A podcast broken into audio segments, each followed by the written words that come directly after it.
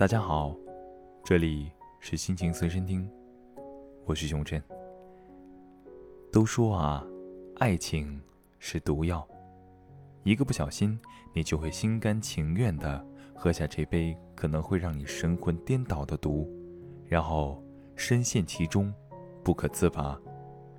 而对于那些在毒药里苦苦挣扎的人们，一直在寻求一种解药，希望那种解药能带他们脱离苦海。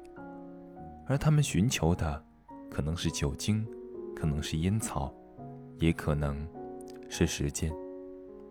但是他们没有想到过，这些所谓的名为解药的东西，真的能解你的毒吗？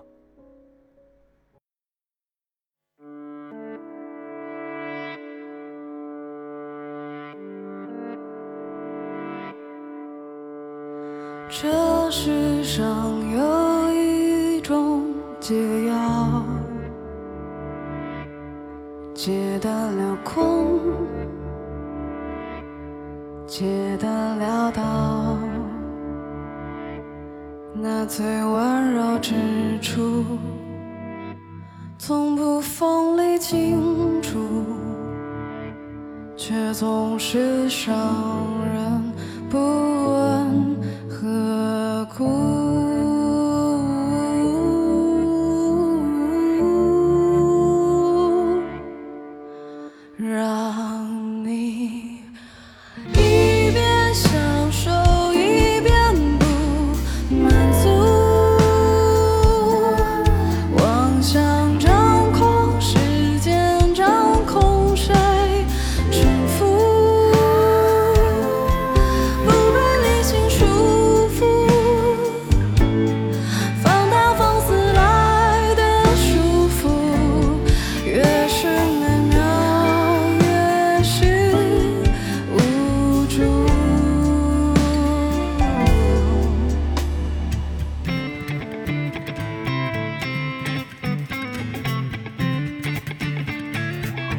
解药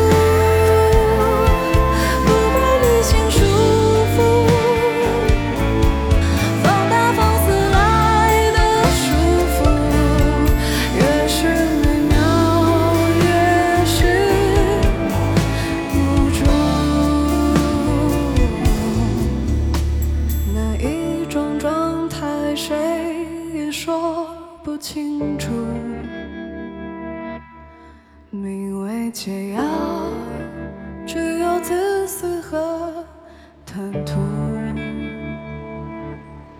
慢慢侵入，无法逃离的痛苦，名为解药的毒。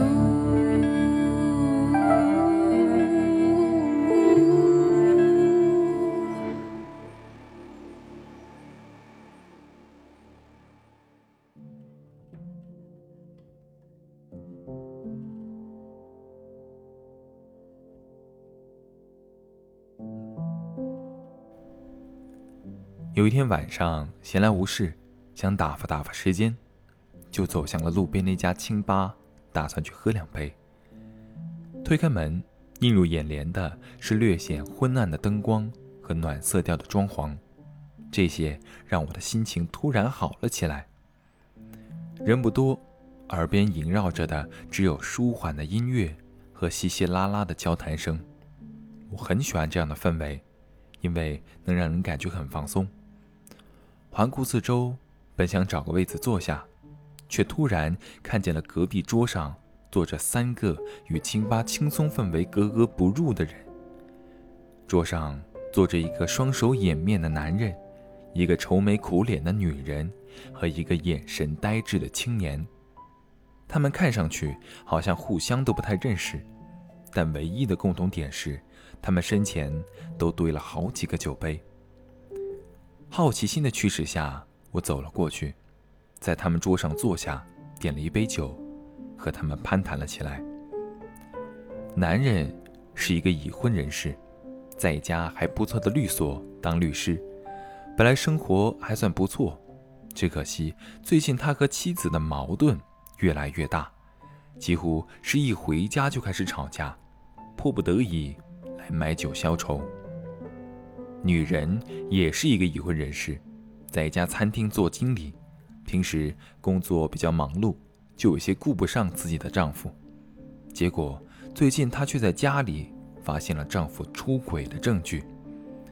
本来她应该提出离婚，但由于她太爱她的丈夫了，最终竟然装作无事，继续维持着这段破碎的婚姻，只能通过酒精。来排解她的痛苦。